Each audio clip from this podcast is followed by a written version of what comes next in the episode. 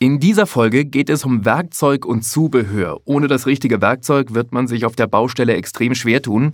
Und darum geben wir euch Tipps, welches Werkzeug man unbedingt braucht und auf was man vielleicht sogar verzichten kann. Und wenn ihr euch beim Hausbau ein bisschen Zeit sparen wollt und vielleicht auch Lust habt, auf der Baustelle selbst mit anzupacken, seid ihr hier genau richtig. Viel Spaß mit unserem Experten von BayWa Baustoffe, Frederik Matzke. Grüß dich, Bene. Herzlich willkommen zu BayWa Bauwissen, dem Podcast für besseres Bauen. Ihr wollt ein Haus bauen oder sanieren? Ihr wollt euch informieren, um richtige Entscheidungen zu treffen? Mit diesem Podcast begleiten wir euch bei eurem Bauvorhaben. Angefangen bei der Planung bis hin zum Garten. Mit der Hilfe von BayWa Baustoffe wird euer Traum vom Eigenheim wahr. Einfacher und stressfreier. Frederik, welche Werkzeuge braucht man auf der Baustelle? Ganz profan gefragt, als Einstiegsfrage. Ich denke und hoffe, dass ich aus meiner Erfahrung nicht nur vom, als Baustoffhändler, sondern auch als Kunde sprechen kann. Ich habe vor zwei Jahren jetzt Haus gebaut und war selber in der Situation, mir vieles anschaffen zu dürfen und zu müssen. Und die erste Frage, die ich mir erstmal stellen würde, wäre, was traue ich mir zu?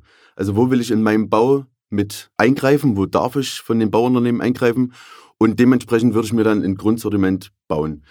Wichtig ist natürlich auf jeden Fall ein Grundstock an Handwerkzeugen. Da gibt es bei der BayWa zum Beispiel große Koffer, wo man einfach alles gut beisammen hat, mhm. kann schnell drauf zugreifen und hat in, ja, einen Grundstock an Handwerkzeugen.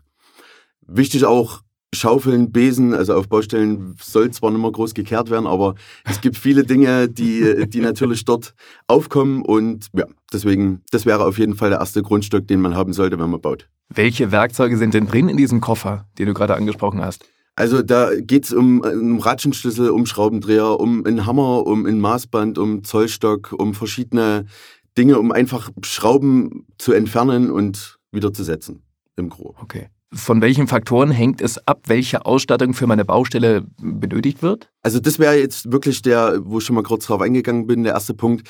Was traue ich mir zu und wo will ich in meinem eigenen Bau mit einsetzen? Ich würde jetzt sogar nicht mal von meinen Fähigkeiten und Erfahrungen ausgehen, weil ich selber habe es auch. Ich habe am Anfang bei den Planungsgesprächen dachte ich wirklich, wir können wahrscheinlich nur in Malarbeiten eingreifen, mhm. da wir eine Baufirma hatten, die das als Bauträger eigentlich größtenteils gebaut hat. Zum Schluss habe ich dann viel mehr gemacht, als ich mir am Anfang zugetraut habe. Und daher hängt es auf jeden Fall eben von meinen Fähigkeiten ab. Ich habe eigentlich in jedem Gewerk mitgearbeitet. In jedem? Ja. Wow. Okay. Also ich hatte ähm, natürlich durch das Netzwerk, das ich hatte, habe ich die Firmen gekannt und ich wollte mich halt auch ein Stück weit verwirklichen. Also der Bau ist, ich denke mal, nach ein Kind so das größte Projekt in deinem Leben. Und ich wollte es jetzt einfach nicht hingestellt haben und drin, drin wohnen, sondern ich wollte schon für mich selbst auch wissen, ich habe eigentlich hier wirklich meine Zeit und mein Leben auch ein bisschen mit verwirklicht. Also ich habe ja, vom Tiefbau angefangen bis zum letzten Malern im Dach eigentlich überall mitgemacht. Wow, fürs Protokoll, das Haus steht noch, oder? Erste Etage. Nein, alles gut. Es steht, wir sind zufrieden. Es gab keine großen Baumängel und Fehler. Zumindest habe ich noch keine gemerkt. Und es war wirklich eine tolle Erfahrung. Und man hat auch eine ganz andere Wertschätzung bei den Firmen, die dann auf der Baustelle sind. Ist das so? Ja, das okay. ist definitiv so. Also ich gehe mal davon aus, jetzt ein Handwerker, der jetzt vielleicht einen Bauherrn immer mal sieht und vielleicht einen kleinen Rüffel kriegt, wenn es dreckig ist, der wird vielleicht nicht so einen guten Kontakt zu ihm aufbauen, wie wenn man sagt, pass auf, kannst mir mal was zeigen. Mhm. Ich würde gerne mitmachen in dem Zuge, in dem ich kann, ohne dass ich euch störe. Das ist die Frage. Also das wird auch kein gesehen. Oder sagen die dann so, nee, komm, also setz dich lieber dahin und guck mal zu, wie wir das machen? Also ich denke, dass es schon gerne gesehen wird. Es gibt natürlich manche Bereiche, da kann und darf ich natürlich gar nicht so weit eingreifen, wie zum Beispiel mhm. beim Dachdecken oder auch bei den Zimmereiarbeiten. Das mhm. ist natürlich was, das ist eine spezielle Arbeit, wo es um Leibleben und natürlich auch um die Substanz des Hauses geht. Aber bei, auch bei vielen Arbeiten, die einfach denen zuträglich sind und wo man ein bisschen mithilft, ich glaube und denke, dass das schon gern gesehen ist. Und wie hast du dich da informiert? Du hast gefragt oder hast du YouTube-Tutorials angeguckt oder wie macht man das? Heutzutage gibt es ja so viele Möglichkeiten. Also natürlich, das merke ich ja auch immer im Verkauf, dass viele Kunden schon sehr vorinformiert sind. Das kann gut sein. Es kann natürlich mhm. aber manchmal schlecht sein, weil sie sich dann vielleicht auf eine Meinung eingeschossen haben und dann bin ich natürlich ich als Verkaufsberater. Wenn man dem Experten erklärt plötzlich, wie, wie er seinen so Job zu machen es. hat. Ne? So ist es, ganz genau. Und ich habe natürlich aber auch viel gefragt. Also ich finde, das sollte man im Leben eh viel machen, einfach viel fragen. Und die meisten sind eigentlich froh drüber, wenn sie auch mal über ihren Beruf mhm. erzählen können. und ohne dass sie jetzt vielleicht das Gefühl haben, dass ich sie irgendwie ausfragen will oder ihre Arbeit hinterfrage. So wie du heute über deinen Beruf Richtig, erzählen genau, darfst in unserem genau. Podcast. Sag mal, welches Werkzeug brauche ich für die einzelnen Gewerke? Also was brauche ich, wenn wir mal ganz von vorne anfangen, Ja. was brauche ich gleich zum Start? Ja, also bei uns war es so, wir hatten ein, ein Grundstück unbebaut, das gut bewachsen war. Das heißt also, der erste Start ist auf jeden Fall erstmal das Grundstück so reine zu machen, dass dann auch eine Baufirma mit Bagger kommen kann und die Tiefbauarbeiten erledigen. Also ich brauchte eine Kettensäge, ich Mhm. brauchte eine Motorsense, ich brauchte eine Heckenschere und ich brauchte einen Rasenmäher. Also ich habe erstmal Bäume gefällt, ich habe die sehr Wow. hochstehende Wiese weggemacht. Ich habe für mich natürlich jetzt auch im Nachgang das Holz schon gemacht. Und das war eigentlich der erste Step, den ich dort gegangen bin. Wobei jeden Baum darf man auch nicht einfach einfach Das ist weg- richtig, ganz genau, ganz wegsäbeln, genau. ne? Also man sollte sich auf jeden Fall auch immer gut informieren, was man da machen darf und soll. Also sonst kann man echt. Ach, die hundertjährige Eiche, die stört mich. Genau, die Weg sieht damit. aber schlimm aus. Die würde ich gerne weghaben. Also da kann man wirklich sagen, ich denke, da sage ich jetzt nichts Falsches, dass man Nadelhölzer eigentlich problemlos wegmachen kann. Mhm. Und aber alles, wie du jetzt schon gerade sagst, eine Pappel, Eiche, da sollte man sich schon erkundigen. Und man muss auch Ersatzpflanzungen dafür bringen. Echt? Direkt im Bauantrag war das dann so gegeben, dass man kleine Gehölze, zum Beispiel Obstbäume, auf seinem Grundstück oder in irgendeiner Gemeinde mit Absprache dann pflanzen sollte. Also da sind wir mit dem ökologischen Gedanken schon recht weit. Sehr gut. Aber doch cool, da hat man einen Apfelbaum im Garten. Auch. Definitiv. Wir haben jetzt zwei Kirschen und einen Apfelbaum. Super. Meine Tochter wird sich freuen, wenn sie drin rumklettern und dann auch Kirschen essen kann und Äpfel. Deswegen, also für uns war es nicht schlimm. Ist ja eine gute Sache, wenn man jetzt Boden versiegelt, dass man auch für die Natur was Neues und für sich was fürs Auge bringt. Okay. Was hast du dann noch für Werkzeug gehabt? Du hast gerade gesagt, also erstmal das Gelände freimachen und dann? Genau. Und dann kamen im Endeffekt die Bauunternehmen und haben erstmal dort die großen Arbeiten verrichtet, wo ich mich jetzt auch wirklich nicht dran getraut habe. Aber ich kenne auch Kumpels, die zum Beispiel sich einen Bagger gekauft haben. Oh. Und große Verdichtungsgeräte, die also diesen ganzen Vorbau mit Absprache mit dem Bauunternehmer selbst übernommen haben. Ist ja ein Traum. Ich meine, das wäre immer so der, von jedem. Mann eigentlich mal in so einem Bagger zu sitzen. Ne? Richtig. Früher als Kind vielleicht nur ein bisschen Sand in einem Minibagger geschaufelt, aber das ist schon dann eine sehr anspruchsvolle Aufgabe. Also da muss man auch sich selbst schon einschätzen können und sagen können, dass ich das schaffe. Und natürlich auch so, dass das Haus, wie du es vorhin schon gesagt hast, auch stehen bleibt. Mhm. Und noch irgendwas, was man zum Start brauchen kann an Genau. Werkzeug? Für mich war es natürlich wichtig und das müsste für jeden wichtig sein, erstmal eine gewisse Grundausrüstung an Arbeitsschutz zu haben. Weil jedes Ah. Mal, wenn ich auf meine eigene Baustelle gehe, sollte ich mich auch schützen, genau wie jeder Bauarbeiter das auch tun sollte. Da gehört natürlich ein Kopfschutz dazu, da Das gehört kennen wir doch von Werner, von dem Film. Auf Richtig. der Baustelle muss man immer einen Helm tragen. Genau, immer Helme Das- tragen auf der. Baustelle. Der hat Ja, ja genau. nur mit dem kleinen Helm eben gerade hochgeguckt, weil der Stein kam. Stimmt. Sehr gut. Genau, zum Messen auf jeden Fall. Also man braucht natürlich einen Zollstock. Das, denke ich, ist die allergrößte Grundausrüstung. Mhm. Man braucht Stifte. Ein Tieflochmarker ist immer cool. Die gibt es jetzt wie Sand am Meer. Dass Sehr man, kurz, Tieflochmarker. das ist im Endeffekt eigentlich nur ein Stift mit einer auswechselbaren Mine und Okay. ist so gebaut, dass man auch in Vertiefungen einfach reinkommt und dort Ah. ähm, was anzeichnen kann. Mhm. Und man kann natürlich ein Bandmaß gut gebrauchen, um erstmal für sich vielleicht auch zu überlegen, wo will ich was hinhaben, wo will ich ein Carport, wo soll das Haus überhaupt stehen, in Absprache natürlich mit Architekt und Bauunternehmer und ja, das sind wichtige Dinge, Schnureisen und Schnur, dass man Mhm. sich, das war für uns auch wichtig, gerade für meine Frau, die konnte sich das null vorstellen, wie das noch alles aussehen soll und so konnte ich ja wenigstens schon mal den Raum abstechen, konnte dort kleine Pfähle einschlagen und die Schnur spannen und ihr sagen, alles klar, hier steht das Haus und die Höhe wird's mal haben. Und die Frau hat dir das zugetraut, dass du das Die dann hatten mir das selbst machen zugetraut, die kannst. haben sogar geglaubt, dass es dann so aussieht. Wirklich? Ja, doch, doch, doch. Wir sind seit 15 Jahren zusammen. Langsam sind wir auf einer Ebene. Aber auch Planung ist auch hier wahrscheinlich ein wichtiges Thema. Ne? Absolut. Also Planung war auch bei uns wirklich ein gutes Jahr. Hat es in Anspruch genommen und da sollte man auch auf jeden Fall viel Zeit investieren, weil es Mhm. lässt sich halt danach wirklich schlecht rückbauen oder wieder ändern. Mhm. Zum Thema Planung haben wir auch schon eine Folge gemacht. Könnt ihr gerne abrufen. Gibt es natürlich auch hier. Da haben wir das ganz detailliert von vorne bis hinten mal durchgekaut. Sehr gut, sehr gut. Also ich finde auch, dass es jetzt gerade so ein Format eben für einen Bauherrn wirklich einfacher machen kann, weil die Informationsflut, die ist wirklich riesig. Mhm. Und da die wichtigen Informationen für sich selbst rauszufiltern, ist schon, fand ich auch schwierig. Sicherheitsausrüstung, du hast ja gerade schon Ja. so ein bisschen angedeutet mit dem, man muss einen Helm tragen, das haben wir gerade schon gemerkt. Genau. Was sollte man dann noch so alles, alles zur Hand haben? Ja, also wichtig wäre auf jeden Fall, es wird immer Staub auf einer Baustelle geben. Also Mundnasenschutz ist sowas, ich glaube, das ist auch jetzt langsam bei den Bauunternehmern angekommen, dass man das schon auch manchmal nutzen sollte und darf. Sollte. Hat ja jeder zu Hause mittlerweile. Richtig, richtig. Was sind das für Masken? Ist das wirklich so die FFP2-Maske, mit Ja. der wir auch einkaufen waren? Oder, oder? Ja, die ist es. Okay. Also man merkt natürlich, das wissen jetzt alle durch die Corona-Pandemie, dass so eine Maske jetzt auf Dauer echt keinen Spaß macht. Mhm. Und dass man den natürlich auch nicht so lange tragen sollte. Also so, das Arbeiten von den Bauarbeitern, das, ich verstehe es absolut. Die Spitzen, gerade im Sommer, man kriegt dann eh schon schlecht Luft. Und dann noch so eine straffe FFP2-Maske, das kann schon echt blöd sein, aber auf Dauer eine Staublunge zu haben, ist dann auch kein so ein Spaß im Nicht Alter. unbedingt zu empfehlen. Absolut. Wir raten von einer Staublunge ab. Staublunge, das nochmal no auf jeden go. Fall hier nochmal fürs Protokoll. Es gibt ja auch die schöne Floskel, Arbeitsschutz geht jeden an und das Ja. ist definitiv der Fall. Also Handschutz in, in Handschuhe, ganz wichtig auch, habe ich zum Beispiel bei meinen Baumfellarbeiten gemerkt, ich habe mir Arbeitsschuhe gekauft Mhm. und habe mir einen Tag später mit der Kettensäge dann in den Arbeitsschuh geschnitten. Nein. Doch, also ohne die Kappe wäre wahrscheinlich Aber ein bisschen nichts passiert. Alles gut, alles Also gut. du bist nicht Reinhold Messner und hast nur noch drei Zehen hier, sondern Nee, sonst wäre ich jetzt wahrscheinlich auf Mount Everest. wahrscheinlich. Nee, also ich habe mir wirklich in die Stahlkappe geschnitten. Ohne die wäre wahrscheinlich ein bisschen Zeh oder Fuß weg gewesen. Wow. Also da habe ich gleich gemerkt. Adrenalin ein, oder? Ja, ja, weiß, doch, oh, doch, da okay. kriegt man einen schönen Schreck, aber ich war auf jeden Fall dann auch noch happier, dass ich es gemacht habe und habe es natürlich auch Mhm. noch mehr empfohlen, dass Arbeitsschuhe echt wichtig sind. Welches Werkzeug und welche Maschinen kann man sich denn vielleicht nur leihen? Ist ja auch immer eine Geldgeschichte, wenn man sagt, hey, ich muss jetzt erstmal hier mir 400 Geräte kaufen, wird es dann Ja. auch irgendwann teuer.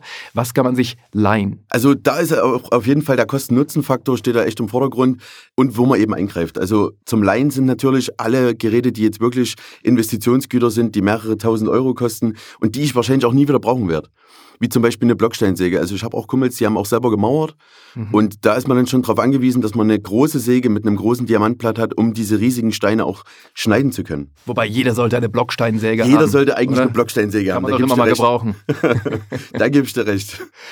Aber man kann sie natürlich auch danach wieder veräußern. Also das ist schwierig, da auch einem Kunde zu sagen, pass auf, das darfst und solltest du machen, weil jeder hat dann vielleicht seinen eigenen Weg. Wie mein Kumpel mit dem Bagger, der hat ihn danach wieder Mhm. gewinnbringend verkauft. Also es war Ah. absolut ein Plusgeschäft für ihn.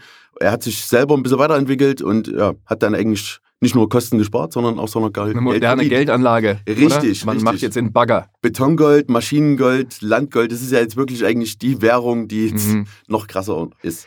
Was kann man noch leihen? Also leihen könnte man natürlich alle Verdichtungsgeräte. Ähm, große Rüttelplatten, kleine Rüttelplatten, Stammform, Betonverdichtung. Ich weiß nicht, ob du dich da ein bisschen auskennst. Man bräuchte zum Beispiel jetzt noch Rüttelflaschen, wenn man irgendwo Beton einbringt. Mhm. Dann hat er immer noch Luftblasen und ähm, Mhm. da braucht man auf jeden Fall noch ein Gerät, was die im Endeffekt ausrüttelt und ausschlägt. Das sind alles so typische Leihgeräte. Und natürlich ganz wichtig ein Hänger. ah, Wenn okay. man natürlich in der schönen Situation ist, eine Hängerkupplung in seinem Auto zu haben. Aber wie viele Geräte brauche ich jetzt für Beton? Alleine drei, zwei, drei Geräte? Alleine für Beton braucht man auf jeden Fall mindestens drei Geräte. Also es sollte natürlich der Rüttler sein.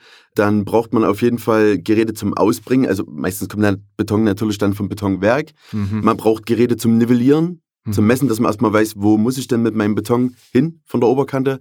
Und man bräuchte zum Beispiel auch noch Kletter. Klettgeräte, also Handgeräte, wo man Beton dann wiederum abziehen und schwabbeln kann. Das sagt man so Okay. bisschen im Volksmund. Schwabbeln, schwabbeln kann. Genau. Okay.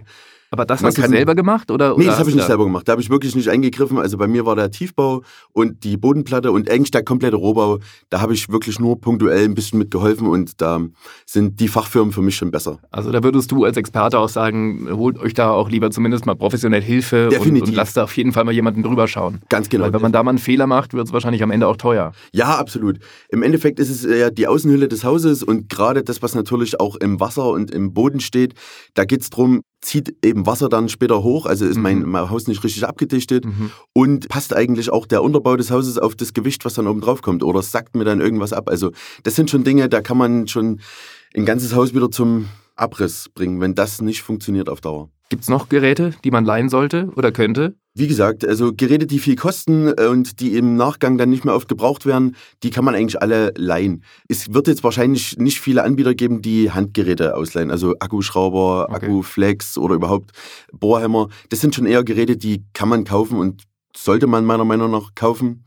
Alles, was Großgeräte sind, da kann man wirklich, wenn man sich ein Netzwerk aufgebaut hat, die entweder leihen oder sich von Kumpels besorgen. Aber da auch so eine kleine Floskel, lieber kaufen statt beugen erspart Kummer und Sorgen. Ah, sehr 5 gut. Euro ins Phrasenschwein. Ohne Witz. Stellen wir auf demnächst, wenn das so weitergeht. Sehr Aber gut. du würdest grundsätzlich sagen, Frederik, also nicht am Werkzeug wahrscheinlich sparen, Sparen, oder? genau, also genau. das sollte schon was Richtiges, was Gescheites sein. Ganz genau. Und da sind wir als BayWa, denke ich, auch der richtige Partner. Wir sind dort mit vielen Firmen, wie gerade im Elektrowerkzeugbereich, groß mit Makita und Dewald am Start. Mhm. Und es sind aber auch Geräte, die jetzt nicht nur für den Profi-Anwender gemacht sind, sondern die auch auf jeden Fall auf die Privatkunden anspielen und absprechen. Und das sind schon Geräte, die sollte man kaufen. Und es gibt nichts Blöderes, als wenn man auf der Baustelle ist, hat den ganzen Tag gearbeitet, will jetzt loslegen und dann ist das Mhm. Gerät kaputt. Du hast gerade angesprochen, welche Geräte sollte man denn haben? Welche sollte man kaufen? Welche sollte man besitzen? Es ist natürlich das große Thema jetzt überhaupt die akkubetriebenen Geräte oder auch Kabel. Da geht es sicherlich bei einem Akkuschrauber los. Also ein Akkuschrauber wird vielleicht sogar schon jeder zu Hause haben, ich weiß es nicht, oder einige zu Hause haben. Aber das wäre, finde ich, für mich immer das Grundgerät, auf dem ich dann auch aufbauen würde. Und hier würde ich auch ganz wichtig sagen, man sollte sich vorher schon Gedanken machen, was man später auch noch mit den Akkus machen will. Also ich würde mich immer auf ein Akkusystem festlegen, mit dem man dann 200 Geräte teilweise bei manchen Anbietern betreiben kann. Gerade dann im Nachgang zum Beispiel Gartengeräte. Wenn man dann mit seinem eigentlichen Bau fertig ist, gibt es für diese Akkusysteme natürlich auch viele Geräte, die man dann in Haus und Garten benutzen kann. Also auf jeden Fall Akkuschrauber angefangen und abgespielt auf das, was man machen möchte, ist immer wichtig dann ein Winkelschleifer, eine Handkreissäge, eine Stichsäge. Das wären auf jeden Fall Grundgeräte, die ich jedem empfehlen würde. Ist das eine Glaubensfrage, Akku oder Kabel? Nicht mehr. Nee? Also ich würde schon sagen, nicht mehr. Es gibt schon noch einige, die an Kabel festhalten und die an Kabel festhalten ist auch schön. Sehr gut. Ja. Fünf Euro. genau. Da sind sie wieder. Jetzt ist mein Geld schade. Aber es gibt auch schon den Moment, wo man sagt, ich brauche genau das Werkzeug und dann ist genau Akku weg. Ja, natürlich. Das hat auch ein bisschen mit einem gewissen, mein Kumpel sagt immer, da bin ich auch nicht so ganz so gut, dein Akkumanagement, das passt manchmal nicht, aber Das da geht es eigentlich eher. Ja, das, Sehr das gut. ganze Leben ist Da eigentlich machen wir mal eine eigene Folge drüber, über Richtig. das Akkumanagement. Ganz genau. Ich denke, das kommt gut an. Ja, natürlich gibt es dann die Situationen, wo dann wirklich dein Werkzeug aussteigt. Und deswegen ist es immer wichtig, einen Grundstock an Akkus zu haben. Die Ladegeräte sind meistens so ausgelegt, das sind alle Schnellladegeräte, dass sie in einer halben bis dreiviertel bis Stunde die Akkus wieder voll geladen haben. Und man sollte auf jeden Fall schon wenigstens drei Akkus besitzen, wenn man mehrere Maschinen betreiben will, dass man dann auch zum Beispiel mit einem Kumpel zusammenarbeiten kann. Ein äh, Akku ist im Ladegerät, die beiden sind in der Maschine und in der Zeit kriegt man den Akku meistens eigentlich nicht runtergewirtschaftet, bis der nächste wieder geladen ist. Frederik, welche Werkzeuge sollte man noch besitzen? Welche sollte man lieber kaufen anstatt leihen? Es gibt verschiedenste Besen, um sauber zu machen. Ganz wichtig Mhm. ist auf jeden Fall auch ein Bauentstauber, also ein Staubsauger, am besten als Nass- und Trockenversion.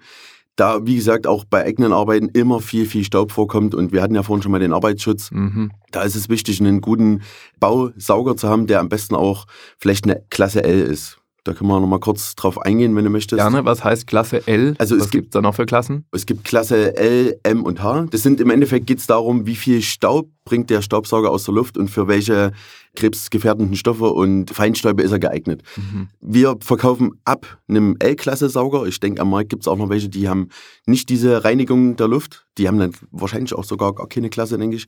Und der L-Klasse-Sauger ist auf jeden Fall ein gutes Einstiegsmodell, was schon sehr, sehr viel Staub aus der Luft bringt. Dann gibt es diesen M-Klasse-Sauger, der wird sogar von der BG Bau gefördert. Okay. Man muss aber natürlich BG Baumitglied sein und das ist als Privatmann nicht möglich. Also ist es für die Baufirmen dann noch geeigneter, um dort Förderung vom Staat oder von der BG Bau wieder zu bekommen. Und der reinigt dann 99,99 Prozent der Luft mit Feinstäuben, also Holzstäube und Stäube, die ähm, bei der Bearbeitung von Steinen zum Beispiel okay. vorkommen. Und dieser H-Klasse-Sauger, der ist dann schon sehr, sehr speziell. Da geht es dann in Richtung Asbest und wirklich sehr schwer krebserregende Stoffe. Also Besen haben wir, Sauger, was noch? Eines der wichtigsten Teile, die ich hatte, war ein Radio. Ein Radio. Na, definitiv. Kann also ich als Radiomoderator nur empfehlen. Sollte jeder haben. Ganz genau. Am besten DAB Plus mit dem richtigen Sender eingeschaltet und Bluetooth, dass man natürlich auch viel über Spotify und Co. nutzen kann. Also das fand ich immer wichtig, auch wenn ich jetzt abends mal alleine auf der Baustelle war. Du solltest schon auf jeden Fall über diese lange Zeit, über die du die ganze Sache betreust, eigentlich auch gute Laune behalten. Und das war für mich Okay. zumindest Musik ein wichtiger Punkt, der mich dort ja, bei Laune gehalten hat. Sehr gut. Genau. Wichtig, wie gesagt, eben dann noch auf die Gewerke abgezielt. Es gibt verschiedenste Gefäße, Schubkarren natürlich ganz wichtig. Eigentlich schon am Anfang mit zu sagen, rechten Schubkarren, dass man natürlich auch zum Beispiel Grasschnitt und alles überhaupt wegbringen kann. Ein Hänger wäre natürlich immer ein cooles Gut zum Ausleihen oder zum Kauf. Da ist immer die Frage, was will man eben dann auch im Nachgang noch machen? Will man auch immer mal Holz machen? Kennt man jemanden mit Wald? Und braucht dann im Nachgang eigentlich auch noch einen Hänger? Sonst kann man den auf jeden Fall auch zum Beispiel bei uns bei vielen Beiwahrstandorten ausleihen. Genau, dann geht's weiter in Richtung Hochbau. Kellen, Schwämme, Bretter, wenn man selber ein bisschen mitputzen will. Das ist schon wichtig. Und dann weiterhin ähm, in Richtung Trockenbau. Da gibt es viele Handgeräte, die man eigentlich gut benötigen kann. Ne? Blechscheren, da wieder ganz wichtig Laser, um halt auch eine gerade Wand zu stellen. Und Ja, nicht nur das wäre von Vorteil. Pi mal Daumen zu sagen, alles klar, das passt schon.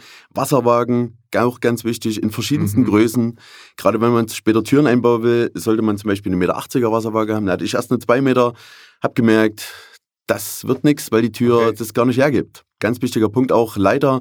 Da habe ich jetzt bestimmt auch drei, vier verschiedene. Es sollte natürlich erstmal eine Stehleiter sein, dass man überall Mhm. rankommt. Und dann auch im Nachgang, wenn man irgendwas am Dach machen will, wäre natürlich eine große Anlegeleiter von Vorteil. Und eine stabile, vielleicht. Eine stabile auf jeden Fall, genau. Am besten eine Was bringt einem, wenn man keine Staublunge hat, aber dann von der Leiter fällt? Richtig, das ist dann, richtig. Da bringt die beste Staublunge nichts. genau. Frederik, weil wir gerade über einen Hänger gesprochen haben, gibt es da allgemein Tipps, wie man eine Ware gut und sicher von A nach B bekommt? Das ist auch so ein Thema, das würde ich jedem ans Herz legen, dass er sich damit befasst. Punkt eins würde ich sogar anfangen, mal mit einem Hänger zu üben. Mhm. Gerade rückwärtsfahren mit Hänger ist echt schwierig und nicht für jeden so gebrauchsecht. Deswegen würde ich erstmal auf einen großen Platz schauen, immer dann in irgendeiner kleinen Sackgasse oder Straße steht, wo man nicht mehr hin und vor zurückkommt. Mhm. Zweiter wichtiger Punkt, was du schon gerade angesprochen hast, wie sicher ist die Ware? Erstmal sollte die Ware natürlich recht mittig auf dem Hänger liegen, sonst könnte es zu so einem Aufschaukeleffekt kommen und das hat man schon oft gesehen, das sieht dann echt böse aus, wenn es so ein Hänger abkoppelt und auf die Seite schmeißt. Ganz wichtig in dem Falle natürlich Zogurte. Also es sollte immer an drei Punkten Oh, der befestigt sein. weltberühmte Spanngurt, Der den man, Spanngurt, den man immer haben genau. sollte. Richtig, richtig. Auch da gibt's natürlich verschiedenste Versionen mit verschiedener Länge und Tonnage, die es halten kann. Aber wichtig ist erstmal, dass ihr einen habt und dass ihr die Ware an drei Punkten sichert, weil auch das kann natürlich teuer werden, wenn die Polizei euch anhält. Und gerade wenn ihr auch lose Ware habt, sollte immer eine kleine Plane oder ein Netz mit drüber gelegt sein, sodass äh, die Autos hinter euch und ihr selber natürlich nicht gefährdet werdet. An drei Punkten? Es sollte eigentlich immer an drei Punkten festgemacht sein, sodass es die Ware immer nach unten drückt Mhm. an den Hänger den Anpressdruck gibt und mit zwei Punkten hat man im Endeffekt ja eigentlich nur ja irgendwo auf der Länge das einmal ganz kurz gesichert Ja. und bei den drei Punkten hast du halt auf der einen Seite die Vorder- und Rückseite und bei der anderen Seite meistens dann die Mitte und so zieht's das eigentlich schön nach unten und so dürft ihr da eigentlich auch keine Probleme haben, wenn er in eine Polizeikontrolle kommt. Und natürlich ganz wichtig, beachtet bitte, wie viel ihr fahren dürft, mit welcher Führerscheinklasse. Klasse B darf das Gesamtgespann dreieinhalb Tonnen haben, also euer Auto, der Hänger und die Zuladung. Auch mit dem Klasse Und der B-Führerschein. Der Beifahrer, wenn ihr den noch mit dabei habt, den müsst ihr dann nochmal kurz auf die Waage stellen. Und wie viel euer Hänger tragen darf. Sonst wird's ganz sehr teuer, dann wäre es Fahren ohne Fahrerlaubnis. Mensch, ich überlege gerade, wie viel Ja. Werkzeug man denn braucht, insgesamt, um am Ende so ein Haus hinzustellen. Das ist ja Wahnsinn. Ja, es ist Wahnsinn. Also es ist auch dieser ganze Hausbau ist, finde ich, eigentlich ein Wahnsinn. Ich glaube, es gibt so ein paar Berechnungen, dass man in dem ganzen Prozess um die 10.000 Entscheidungen treffen darf oder muss. Und dementsprechend ist es eigentlich auch bei Werkzeugen. Also es gibt dort eigentlich keine Grenzen. Wie ich Mhm. schon gesagt habe, bis zu Großgeräten kann dort wirklich jeder sich selbst dort verwirklichen. Und wichtig natürlich die Kleingeräte, die wir jetzt schon genannt haben, Akku- oder Kabelbetrieben, das ist so die Grundausstattung, die ich haben sollte, wenn ich dort mit ansetze. Und das erweitert sich natürlich auch in viele, viele Kleinstgeräte, die dann noch kommen, in verschiedene Handwerkzeuge, die dann eben für die Arbeiten wieder benötigt werden. Oder man will Fliesen legen oder später dann auch selber sein Laminat oder Vinyl oder Mhm. Parkett legen. Da bräuchte man zum Beispiel eine Kapp- und Gärungssäge. Das war auch so ein Teil, die habe ich mir gekauft. Was für eine Säge? Eine Kapp- und Gärungssäge. Kapp- und Gärungssäge. Genau, genau. Mhm. Oder Kapp- und Zugsäge auch genannt. Okay. Ist im Endeffekt eine Säge, die eine gewisse Schnitttiefe, eine relativ hohe Schnitttiefe am besten auch bringen kann. Mhm. Und mit der man dann einfach ein Bauteil, das vielleicht relativ hoch, aber nicht sehr lang ist, kappen kann. Und der Zug ist dann dafür gedacht, dass man zum Beispiel längere Bretter dann aber auch auf eine Länge mit einem Schnitt schneiden kann, gerade. Okay. Genau. Aber gibt, Frederik, gibt es Werkzeuge, wo du sagst, nee, also da kann ein Laie auf jeden Fall nicht ran. Das Werkzeug ist nur was für Profis. Ja, das ist schwierig zu sagen. Also ich würde sagen, dass jedes Werkzeug, was sich schnell dreht und was vielleicht auch nicht gleich anhält, wenn man vom Schalter runtergeht, erstmal Mhm. schon ein Werkzeug ist, was eine gewisse Gefahr birgt. So ein Nachlauf zum Beispiel von einer, fand ich zum Beispiel immer von einem Winkelschleifer, da Mhm. geht man vom Gasgebeschalter runter und die Scheibe läuft. Mhm. Legt man es irgendwo hin, kommt beim Finger ran, wird es auf jeden Fall schwierig. Also es gibt schon auch viele Werkzeuge, die jetzt so gemacht sind, dass eigentlich auch in, in Anführungsstrichen Laie das- benutzen kann. Und ganz wichtig wäre auf jeden Fall noch gut, dass du es ansprichst, bei Kettensägen sollte man schon, und das machen wahrscheinlich auch die wenigsten, einen kleinen Sägekettenschein machen. Um Es gibt einen Sägekettenschein. den Ehrlich? gibt es wirklich. Okay. Ja. Und da wird einem im Endeffekt über ein Wochenende einfach mal beigebracht. Also wie ein ADAC-Fahrtraining. Ja, genau, genau, genau, genau, genau. Mhm. So kannst du dir das vorstellen. Und das kann man als Privatmann oder Privatfrau und Anwender belegen. Und es geht einfach mal um die, um die Handhabung von der Kettensäge und ganz wichtig eben, was für Gefahren dort lauern. Da gibt es diese Rückschlagsgefahr, dass man halt irgendwo mal der Kettensäge einspickt und die Sägekette Richtung Kopf oh, zurückkommt. Ja. Also auch das sieht auf Dauer dann nicht schön aus und daher ist wirklich eine, eine Kettensäge schon ein sehr, sehr gefährlicher Gegenstand, weil sie halt wirklich reißt und auch schnell große, tiefe Wunden verursachen kann. Und wohl dem, der einen Sicherheitsschuh trägt. Ne? Wohl dem, der einen Sicherheitsschuh trägt, ganz genau. Noch ein Gerät, wo du sagst, uh, lieber vielleicht äh, einen Schein ja. machen, die Finger von lassen, Profi ranlassen? Putzmaschinen, also alles Maschinen, wo auch schon ein geübter Anwender viele Einstellungen vornehmen kann. Wie stark kommt zum Beispiel aus so einer Putzmaschine der Putz? Die wenigsten, denke ich, werden in diesen Arbeiten mit eingreifen, aber auch da gibt es Leute, die sagen, pass auf, das ist mir alles zu teuer, ich werde jetzt mein Haus selber mit Innen- und Außenputz bearbeiten mhm. und da braucht man auf jeden Fall Geräte, wenn man jetzt nicht zwei Jahre lang nur sein Haus abputzen möchte.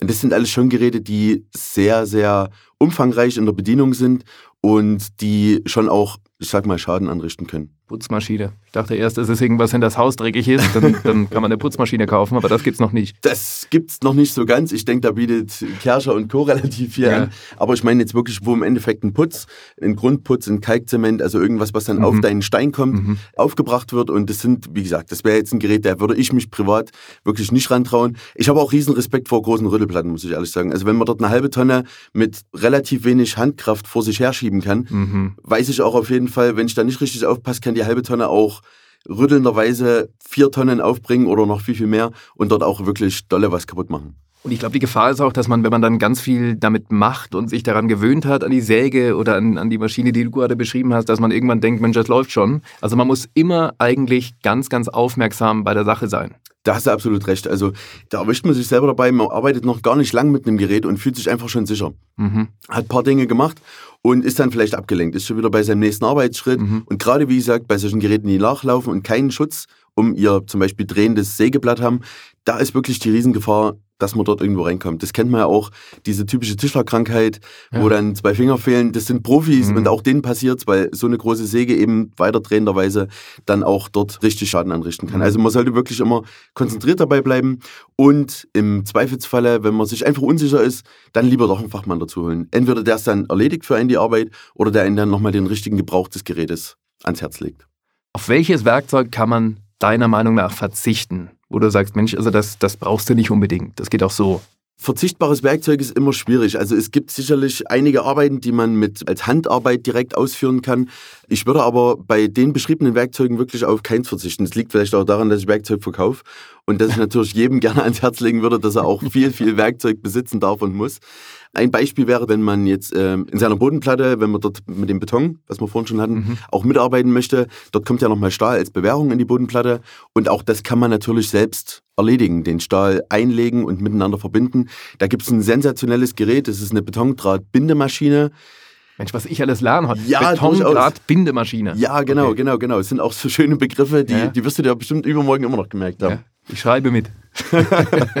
das ist im Endeffekt eigentlich ein Gerät, was einen sehr dünnen Draht auswirft und das dann einfach zwei Bauteile, die halt in dem Falle jetzt äh, kleine Stahlstangen sind, ganz schnell miteinander verbinden kann und mhm. die so zusammenrödelt, dass man auch drüber laufen kann und die trotzdem noch in der richtigen Form bleiben. Das ist ein Gerät, das kostet 1600 Euro. Das wird sich wahrscheinlich und würde ich mir jetzt auch als Privatmann nicht anschaffen. Ich kenne auch noch keinen Groß, der es verleiht. Aber das ist zum Beispiel so ein Gerät, das gerne an Firmen verkauft wird und die das auch nutzen, weil das einfach eine super Zeitersparnis ist, weil man sonst im Endeffekt per Hand den Draht dort rumlegt und mit einer Zange zuklemmt und spannt. Gut. Wir haben vorher schon drüber gesprochen, Akku oder eben Kabel, Elektrogeräte. Ja. Willst du da vielleicht nochmal kurz sagen, was da für dich nochmal die beste Variante ist? Ja. Also für mich ist es absolut die Akku-Variante. Ich habe immer ein bisschen ein blödes Gefühl, wenn ich das so sage. Also ich habe eigentlich fast nur Akkuwerkzeug, außer eben so eine große Kappsäge, da die wirklich sehr, sehr viel Strom verbraucht. Mhm. Die gibt es auch schon als Akkuvariante. Da sind eigentlich im Bereich Akku, werden gerade ganz neue Welten noch erschlossen. Also da gibt es kaum mehr Grenzen. Auch große Geräte funktionieren jetzt schon mit Akku, wie zum Beispiel auch eine Rüttelplatte oder ein kleiner Bagger. Auch das gibt es wirklich schon in Elektro- und Akkubetriebener Variante. Natürlich haben wir jetzt mit unseren Elektroautos und der ganzen Energiewende und dem Rohstoff Lithium habe ich immer so ein bisschen einen Beigeschmack, wo ich sage, okay, das mhm. ist schwierig, aber das ist einfach, ich denke, das ist auch noch weiterentwickelbar.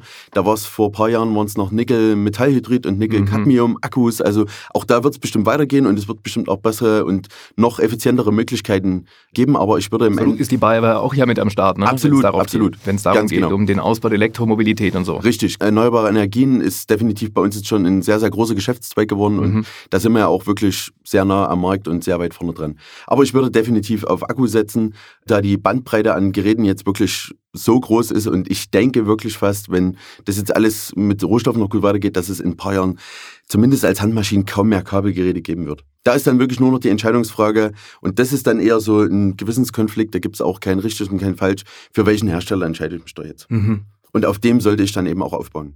Kannst du vielleicht nochmal sagen, welche Vorteile so ein Akkugerät ja. hat? Das Akkugerät als großen Vorteil wäre natürlich auf jeden Fall, dass ich eben nicht das Kabel habe, dass ich Punkt 1 in ähm, eine Kabeltrommel stecken muss. Das mhm. Punkt 2 natürlich auch ein bisschen eine Gefahrenquelle bietet, weil ein Kabel irgendwo liegt und ich drüber stolper. Ich hatte die eine Situation, wo ich zwei Kabelgeräte zugleich mit einer Kabeltrommel benutzen musste. Ich habe bei mir die vorbereitenden Arbeiten für die Elektrik gemacht, habe also mhm. also die Schlitze in die Wände gefräst. Da hatte ich einen Staubsauger mit Kabel, eine Mauerschlitzfräse, das ist wieder so ein ja, wieder. Teil, komm, was zum Beispiel, genau, ja. das ich mir geliehen habe, wo ich wusste, das wird auf jeden Fall, das werde ich nie wieder brauchen. Das ist ein typisches Gerät zum Leihen.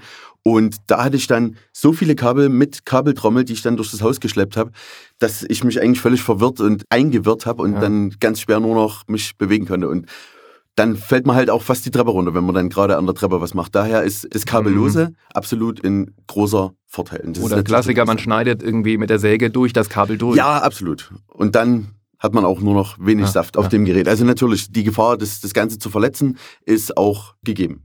Frederik, hast du so zum Ende hin vielleicht nochmal einen Tipp an den Bauherrn, um sich so richtig auszustatten? Also einfach nochmal so gesamt, worauf sollte man achten ja. und was muss man haben, was sollte man nicht haben? Ja, also auf jeden Fall wäre für mich eben hier wichtig, die Informationsquellen, die es gibt, zum Beispiel bei uns bei dabei war einfach eine Fachberatung, in Kauf zu nehmen hinzugehen und sich vielleicht erstmal ganz, ganz offen dort drauf einzulassen und wenn der Verkäufer das Gespräch dort gut leitet, dann kann er eben, so wie du mich heute vielleicht auch ein Stück auf unserem Interview leitest, kann er mich anleiten und mir auch die richtigen Fragen stellen, um zu wissen, wo kann ich was nutzen und mit welchem System gehe ich dort rein. Es gibt ja auch bei den Akkus verschiedene Systeme von den Voltklassen, dass man auch weiß, alles klar, ich werde jetzt erstmal nur einen Akkuschrauber brauchen und vielleicht eine Stichsäge.